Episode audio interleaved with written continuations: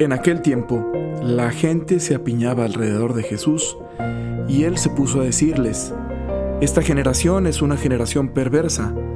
Pide un signo, pero no se le dará más signo que el signo de Jonás.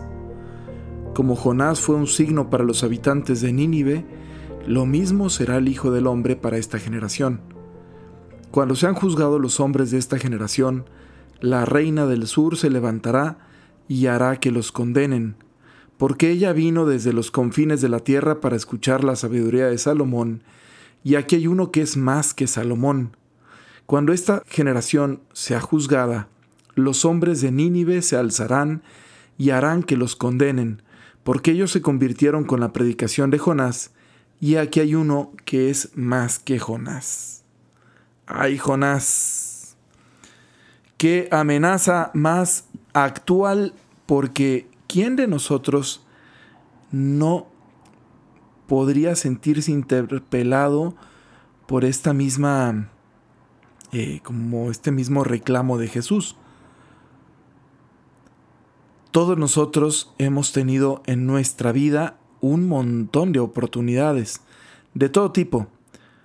Oportunidades eh, de educación, oportunidades de formación, oportunidades eh, de acceder a los sacramentos, oportunidades espirituales, ocasiones en las que Dios se ha manifestado en nuestra vida claramente.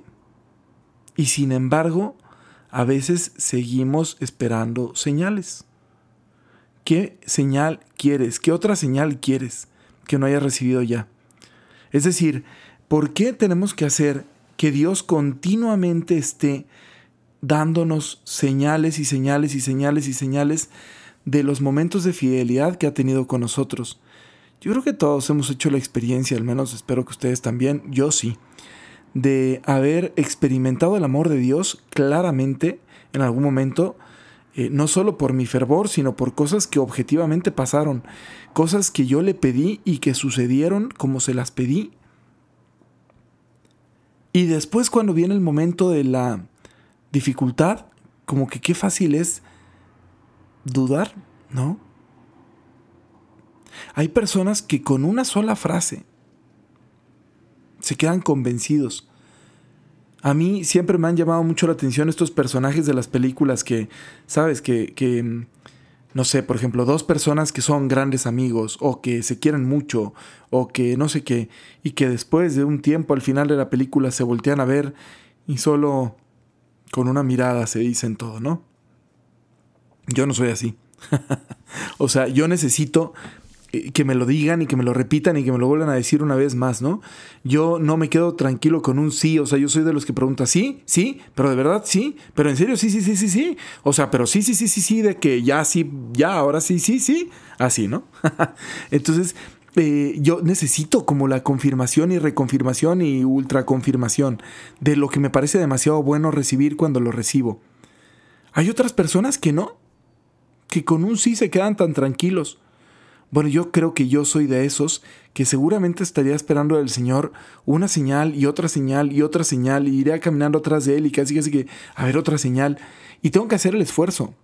Pero reconozco que también muchas de las señales que el Señor me ha dado a veces se me olvidan porque yo no he hecho la chamba que me toca a mí, que es atesorarlas.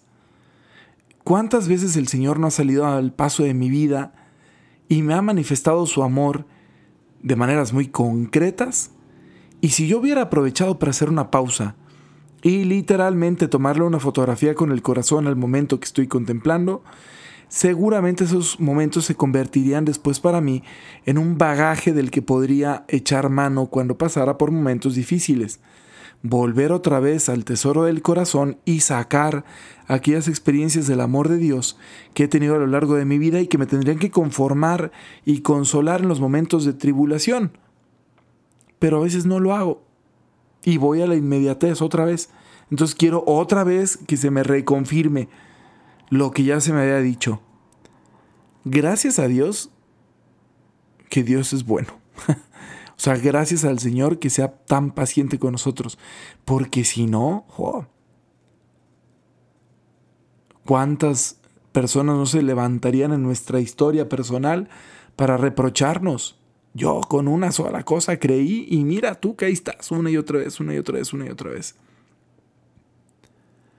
Hagamos pausas y levantemos memoriales.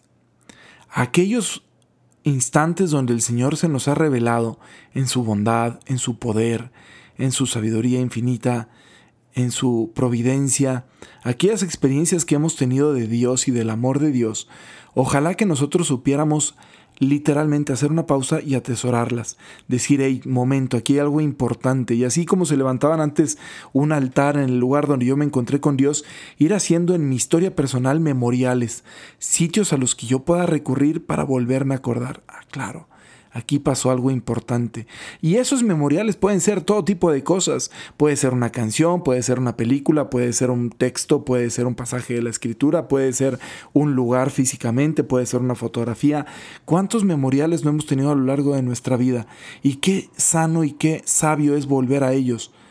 Hay canciones que yo, yo ya sé que si las pongo, mm, me pongo muy contento. o sea, si pongo la canción, de verdad conecto con una experiencia espiritual que tuve.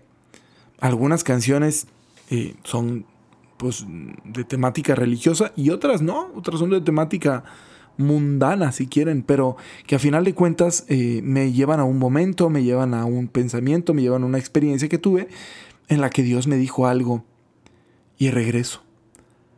Lugares en donde yo he sido muy feliz y si puedo regreso. Experiencias, actitudes, eh, actos de piedad, textos, películas. La introducción de El Gladiador, yo no sé cuántas veces la haya visto, pero si fuera disco ya estaría rayada, ¿no? Pero la veo una y otra vez, una y otra vez en momentos de, de dificultad en los que eh, necesito interpelarme para la lucha y, veo nada más la pura introducción, así, ¿no? La batalla aquella con los germanos, termina y vámonos, ¿no? Y me ayuda. Entonces, tú también vuelve a aquellos memoriales de tu historia personal, aquellos momentos donde has experimentado el amor de Dios en cualquiera de sus formas, y entonces será más fácil que cuando deje de haber señales, tú sepas seguir caminando por donde vas. En el camino de Santiago es muy eh, eh, típico que en algún momento tú vas obviamente siguiendo las famosas flechas amarillas y hay lugares, hay algunos pequeños momentos donde no es fácil encontrarlas. Pues porque a lo mejor la señalización dieron por hecho que tú ibas a intuir por dónde era, pero no, etc. Eh, lo más mm, atinado en esos casos es que si no ves ninguna señal, sigas por donde te parece el camino principal. Y avanzando, avanzando, avanzando, de pronto, ¡pum!, te vuelves a encontrar con otra señal, ¿no? Vuelves a toparte con ella.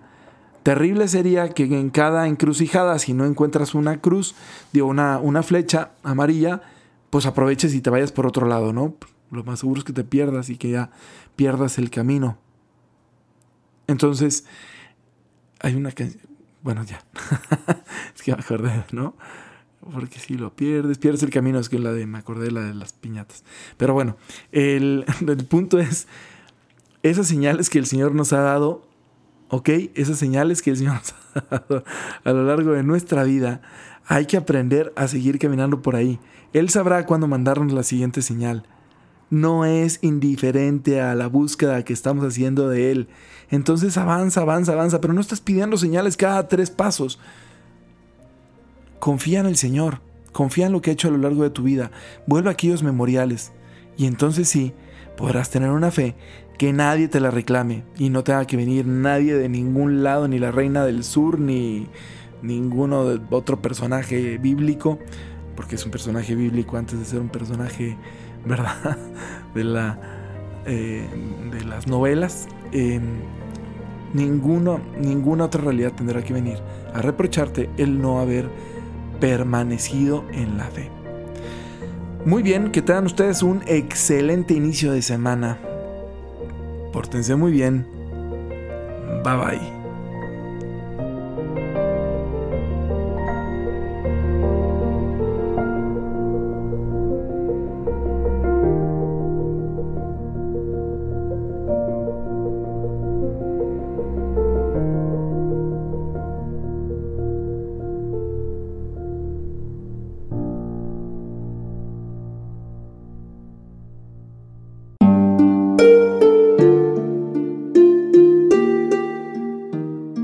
Hola, ¿qué tal?